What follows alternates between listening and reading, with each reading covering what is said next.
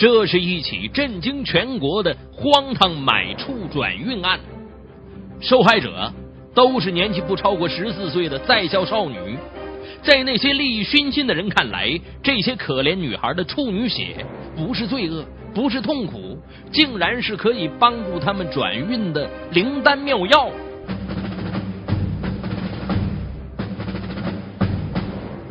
敬请收听《雷鸣拍案》，为您解读：双手处女血，模范院长罪恶滔滔。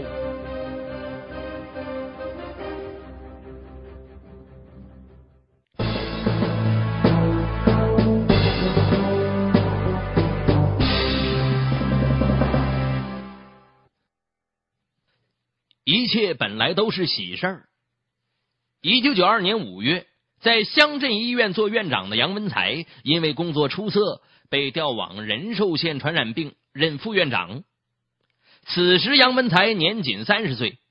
别看他其貌不扬、黑黑瘦瘦的，工作能力却有目共睹。身为当地农民子弟，他能从一个普通卫校毕业生迅速做到这个位置，在小县城来说十分了不起了。相对于镇卫生院来说呀，县城医院各方面的条件都要好很多。杨文才的家人也欢天喜地的跟着进了城呢。按照杨文才的资历呀，他们一家三口分一套两室一厅的房子，那是绝对没有问题的。但不巧的是，就在他们到达的两个月前，传染病医院已经为职工分了新房了，再没有空房了。他们不得不暂时租房而居。其实啊，这不是什么大事儿，医院也允诺很快给解决。可杨文才心里很不是滋味。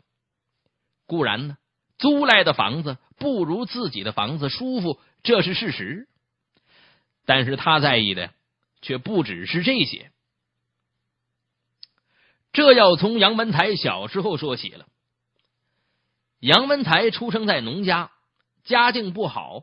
上小学的时候正逢文革，父亲常常看着又黑又瘦的他叹息：“哎呀，你这个娃娃生不逢时，运气差呀。”哼，和大多数中国人一样，杨文才非常迷信运气的重要性。运来铁变金，运去金变铁。父亲的话呀，刺激着杨文才，他发誓要改变自己的命运。文革结束，他考上了卫校，工作之后也非常上心，时常利用业余时间钻研业务知识，很快得到领导的赏识，并当上了院长。而后又被升调到县里。那段时间里，春风得意的他，在众人一派艳羡当中，几乎快要忘记了父亲的话。但是，身为一个副院长，却和新房失之交臂的事儿，再次唤醒了他心中的恐惧。难道我真的生不逢时，运气到此为止？杨文才忧心忡忡。一九九六年六月。杨文才很想在医师职称的考试当中一举中立，没想到命运再次跟他开了个玩笑。怎么的？考试当天早上，他骑自行车赶往考场，却不慎摔伤，未能参加考试，职称的事儿自然也就落了空。一直对自己的运气耿耿于怀的杨文才，心里更增添了一道阴影啊。其实啊。人生在世，难免会有意外。如果非要把事情硬和运气拉上关系，杨文才的运气也并不差呀。第二年，在滚滚的下海潮流当中，他坚持学习钻研，很顺利的就通过了职称考试。二零零三年，非典爆发，为了防止外出返乡人员把病毒带回本地。杨文才夜以继日的奋斗在第一线，带领医院全体人员不分昼夜紧张奔波了几个月，整个人瘦了二十来斤儿，圆满完成了任务，受到了县委县政府的通报表扬。这一年年底，他被任命为仁寿县传染病医院院长、党支部书记，主持医院全面工作。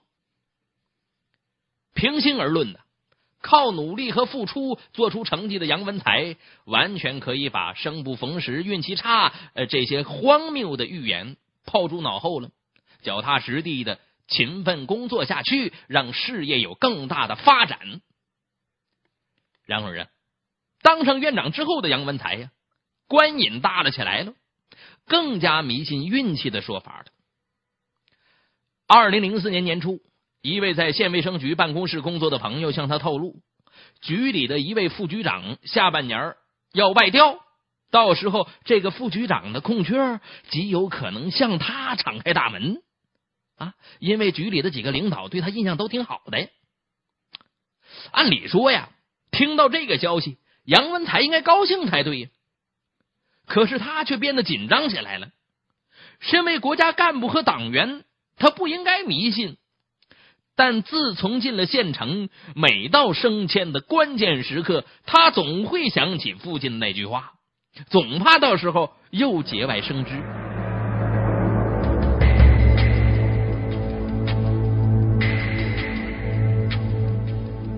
在这之后啊，就是在喜忧之间煎熬当中啊，这杨文才竟然鬼使神差的，竟然让老婆去给他算一命。哪知算命先生的话让他更加紧张了。怎么的？算命先生说了，最近没有升迁的命。嘿呦，这杨文才更加忧惧父亲说的那番话了。难道自己的仕途真的就到此为止了？二零零五年三月初的一天晚上，闷闷不乐的杨文才到街上溜达。哎突然遇到了好朋友雷阳，雷阳是他的一个同乡，在城里做生意多年，喜欢在风月场上厮混，染过好几次性病，都是找他看的，这交情不浅。雷阳一看这杨文才满腹心事的样子，把他拉到路边的烧烤摊上就喝酒，几杯啤酒下肚。杨文才叹息一声，把心头的不快和担忧向雷阳和盘托出了。哎呀，可惜我没有这个运气呀！哎，就这么，他很沮丧，就这么说着。雷阳诡谲的一笑，伏在杨文才的耳边，神秘的说了：“哎，哥哥，我知道一个转运的方法，就看你敢不敢用了。”哎呦，这句话立刻吊起了杨文才的胃口了。啥方法呀？我告诉你啊，那个处女血呀，可以转运。现在呀，老多老板运气不顺呢，就去找个处女开包，运气哎就顺了。我自己也试过，确实管用啊。这杨文才的脸一下就红了。你。你瞎说什么呢？就这么的，两个人继续喝酒。过了一会儿，杨文才开口说道：“哎，你刚才说那处女到哪儿去找处女去？”嗯，雷阳一听啊，知道他的心思松动了。哥哥，当然是学校里才有了。学校？读书的娃娃呀，你开什么玩笑啊？嗨，这你就跟不上形势了吧？都啥年代了，现在女孩子哪里还顾及这个？听到这儿啊，杨文才沉默了，他的内心却开始翻江倒海。他不是不清楚那样做的罪恶。但卫生局副局长这个宝座和破处转运这个词儿像毒蛇一样缠绕着他，令他一夜难眠。没过几天，杨文才应邀参加一家制药厂销售人员的酒宴，酒足饭饱之后，又被邀到了娱乐城。在娱乐城灯红酒绿的刺激下，他不禁又想起了雷阳有关转运的说法。蠢蠢欲动。借着酒劲儿，他推说有事儿，迅速把雷阳约了出来了。雷阳是什么人物啊？看到杨文才酒劲上涌的模样，心里早就有了底了。等到杨文才支支吾吾的说明心意，他立刻熟门熟路的领他来到一家叫绿岛山庄的娱乐城。老板娘笑着告诉他们：“ 现在需要处女的老板太多了，我手里暂时没货。”啊，不过这老板娘表示了，只要愿意出大价钱。她一定会找到的。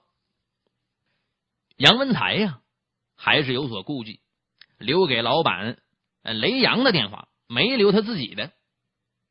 没想到很快呀，四月四日下午，他就接到雷阳的电话了。哎，哥哥，晚上一起吃饭，然后那个那啥呀？杨文才又喜又忧啊，去还是不去？仅存的良知在告诉他，千万不能迈出这一步。然而，对转运的狂热又使他迫不及待。晚上，天人交战良久的杨文才，还是跟着雷阳去了一家名叫紫罗兰的卡拉 OK 厅。原来呀，雷阳担心一家找不到，就找了好几家。面对朋友如此情谊。杨文才更是盛情难却，跟老板来到了卡拉 OK 厅后面一个小房间里面。房间的床沿上坐着一个约莫十多岁的小女孩，怯生生的低垂着头，身上穿着学生服。老板对杨文才使了个眼色，拉上门出去。杨文才也马上跟着要走出去。他自己有两个女儿，大女儿跟这个女孩差不多，他哪里下得了手啊？但是走到门边杨文才又转念一想，这是自己处心积虑找了好久的处女啊。于是他坐到了小女孩的身边，试探着攀住小女孩的肩膀，问她多大年纪了。小女孩浑身颤抖，用几乎听不到的声音回答：“十五岁了。”其实啊，这个名叫何婷的女孩只有十三岁，才读小学六年级。她的父母都在外打工，上了年纪的外婆对他管教不严，以致他被两个小太妹随便骗骗就进了娱乐城了。娱乐城的人威胁。要对客人说十五岁了，不然就打死他。此时，杨文才并不比何婷镇定到哪里去，他下意识的问何婷：“呃，你愿意陪我玩一次吗？我给你钱。”何婷惊恐的望着他，听了两遍以后，才犹豫着点了点头。得到应允，杨文才把小女孩按倒在床上，开始脱她的衣服。小女孩立刻吓得哭了，哀求他：“叔叔，我怕。”杨文才又想到自己读初中的女儿，哆嗦了一下，情不自禁的放开了小女孩，走出门去。见杨文才出来了，候在外面的女老板迎了上去：“哟，哥哥，怎么了？”是不是小女孩不听话？杨文才尴尬的笑了一下。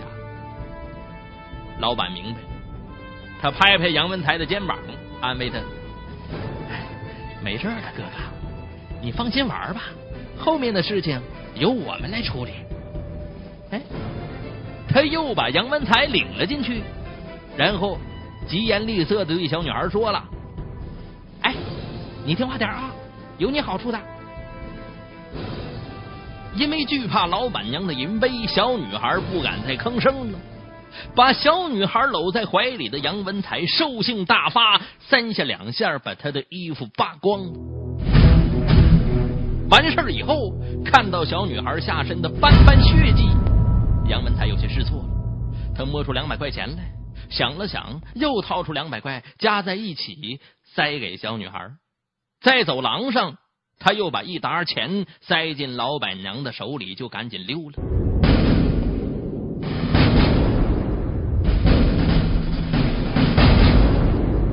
这一天晚上回到家，杨文才一直是惶恐不安的，不敢和妻子的目光对视。第二天上班，他也一直是心神不宁，甚至后悔了，生怕这个事儿被发现，一切都完了。熬到下午，他实在忍不住，悄悄打电话给雷阳。哎，雷阳，会不会出事啊？雷阳轻描淡写的说：“ 现在做这事儿人多了，得了钱的人自然会把事情摆平的，出不了事儿的。”听了这话，杨文才的心里才安定了一些。果然呢。一连过了好些天，什么事儿没有，一切风平浪静。杨文才的心彻底放下来了。惶恐过去之后，他又开始回味那罪恶的一幕，越想越刺激。他原来呀是想只做一次就能够转运就行了，可这种事儿既刺激又能转运，这多多益善呢。杨文才再次给雷阳打电话，让他再帮忙联系那些老板，找些小处女。雷阳立即和城里好几家娱乐城发廊老板联系，让他们尽快寻找处女。一旦有了罪恶的需要，就会繁衍邪恶的市场。为了寻找更多的小女孩供杨文才之流享用，一些财迷心窍的娱乐城老板通过他们掌握的关系，把罪恶的黑手伸向了学校里的女中学生。一些辍学在街上厮混的小太妹们，被金钱利诱，变成了罪恶的帮凶，疯狂的四处去搜寻小女生。一时间。仁寿县城里涌起了寻找处女的黑色暗流。二零零五年四月十三日晚上，雷阳打电话约杨文才去绿岛山庄，说那里也找到了小处女。这回是个名叫苏英的女孩，十四岁，正读初二。他的父亲也是常年在外面打工，母亲为了照顾女儿的学习，专门在学校外面租赁了一间房子为女儿洗衣做饭。据事后调查得知，苏英是在四月十三日下午放学后，在学校操场里面被几个女同学连拉带拽的哄骗到了一辆车上，然后拉到了绿岛山庄里的。被杨文才强暴之后，苏英下身血流不止。作为医生的杨文才明白呀，这是初次性事大出血，弄不好要出人命的。他有些害怕了，赶紧找来娱乐城老板，拿出四千块钱来，让老板把其中的两千块钱给这个小女孩，并给她买些止血药。杨文才走后，娱乐城老板立即找来一个叫小雪的小太妹，让她把苏庸送到同学家休息一夜。到达同学家之前。随行的司机拿出一千六百块钱和宫血凝胶囊等一些止血药递给苏英，谁知道这些钱被小太妹毫不客气的全部收走了。在同学家，苏英两次晕倒，差点丢了小命。可当他第二天步履蹒跚的回家的时候，面对母亲焦急的盘问，他却不敢把他遭受强奸的事说出来，只说在同学家里玩。杨文才的罪行就在受害者的姑息当中得以继续。大约一个星期后，杨文才又在一家叫做“小巴西”的卡拉 OK 厅里，把另一个叫何秀秀的十四岁小女生给强暴了。何秀秀的父母已经离婚，母亲为了养活她到广州打工去了，他也是跟着外婆一起生活的。短短的一个多月时间里，仁寿县城和周围镇中学就陆续有四名十四岁左右的女同学遭遇了杨文才之流的毒手。尽管这些遭遇摧残的小女生因为种种原因没有向警方报案，但是这股寻处买春的汹涌暗流，还是被敏感的警方察觉到了。警方立即部署警力介入此事的调查。通过一段时间的明察暗访，警方很快掌握了大量的犯罪证据。二零零五年五月七日，沉浸在升迁美梦当中的杨文才刚从云南旅游度假归来，就被警察抓走了。在戴上手铐的那一瞬间，这个曾经有着美好前程的模范院长经不住浑身直打哆嗦。直到此时，他才算彻底清醒过来。处女血非但转不了运，反而断送了自己的一生。面对警方的审讯，杨文才痛哭流涕。作为一个党员干部，自己本来应该意识到这件事情其实是非常荒唐，根本不能相信。可是我却鬼迷心窍，不但害了那些可怜的小女孩，还玷污了党员干部的身份。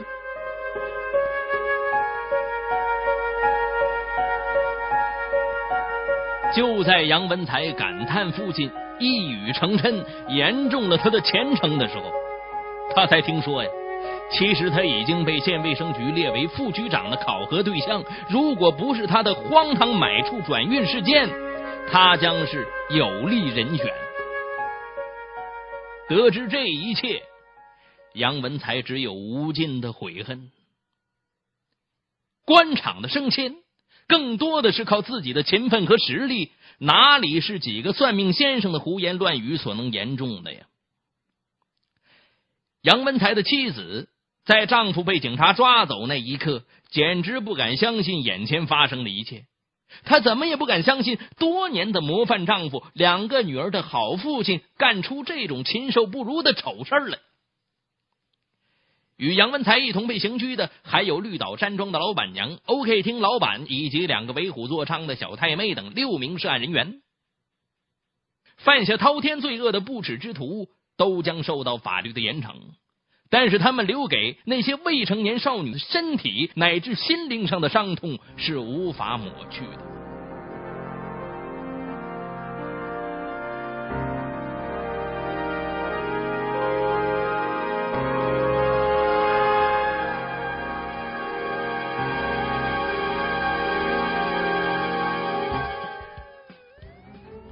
二零零五年九月一日。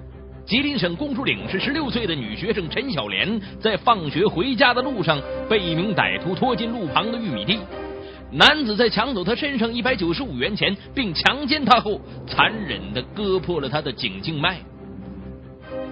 依靠装死骗走歹徒之后，陈小莲不顾流血不止的颈部，爬向一千米外的家，在与死神惊心动魄的较量中，最后。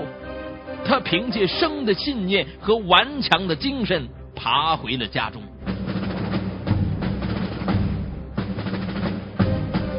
敬请收听十一月二十四日下午一点半《雷鸣拍案》，为您解读：少女爬过千米穴道求生。